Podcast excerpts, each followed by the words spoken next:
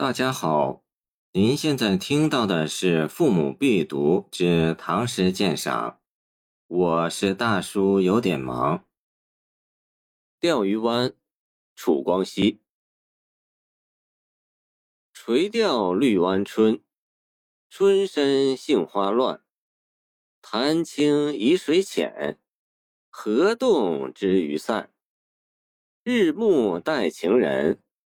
维州绿杨岸，楚光熙以山水田园诗见长，爱情诗很少。这首五言古体的《钓鱼湾》，既是歌咏垂钓的诗中别有韵味的佳作，更是一首广为流传的爱情诗。春心莫共花争发，见李商隐无题。春天与爱情总是息息相关。在浓郁欲滴的春色之中，钓者之意不在钓，在乎等待之人也。前四句看似全为写景，与爱情毫不相关，但却婉转勾勒出一个心怀忐忑的痴情小伙子形象。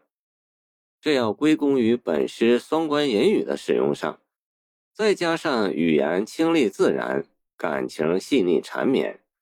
这使本诗颇得南朝民歌的精髓。双关言语的构成，主要是利用谐音字和一字多义。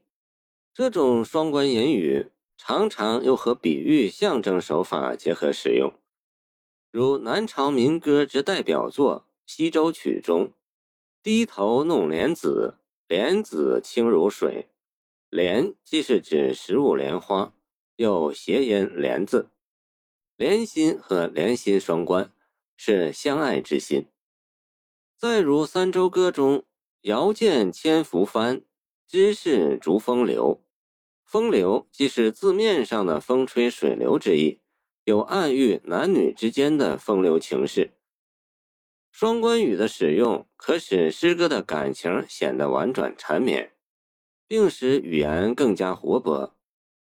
一二句写暮春中的钓鱼湾，春色正浓。字面上看，本是状语的“春”，因省略的介词而成了钓的对象，读起来别增趣味。一个“乱”字，既灵动地表现出杏花的繁盛纷乱，渲染春之浓郁，同时也隐喻男子的心神不宁。恋人来还是不来？何时才来？三四句则出现了本诗的主要意象“和”，即莲叶和鱼，这两者更是民歌中男女相爱的隐喻。如汉乐府诗《江南》：“江南可采莲，莲叶何田田。鱼戏莲叶间，鱼戏莲叶东。鱼戏莲叶西，鱼戏莲叶南，鱼戏莲叶北。”鱼在传统中国民俗中本身就具有生殖色彩，是性爱的符号。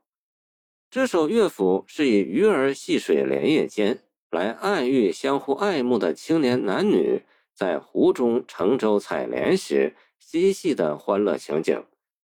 可以想象，在秀美的江南水乡之中发生的这一幕是多么富有诗情画意。潭清疑水浅。河动知鱼散，是脍炙人口的千古名句。主人公垂钓的一湾潭水极其清澈，故让人感觉其极浅。远处一片甜甜的荷叶突然晃动起来，原来是鱼群受惊游散所致。表面上是说他在垂钓，实际上语意双关。以水浅无鱼，是担心路程多阻。姑娘兴许来不成了，一见河洞，又误以为姑娘轻划小船见约来了，眼前不觉一亮。谁知细看之下，却原来是水底鱼散，心头一沉，失望之情顿生。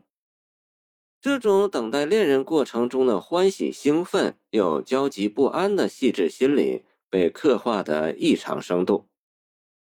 最后以夕阳的艳影、荡漾的碧波、依依的绿杨为背景，出现一个等待之中的剪影，一个男子和一只系在杨柳岸的小船，如定格的镜头，永恒而美丽。谢谢您的收听，欢迎您继续收听我们的后续节目。如果你喜欢我的作品，请关注我吧。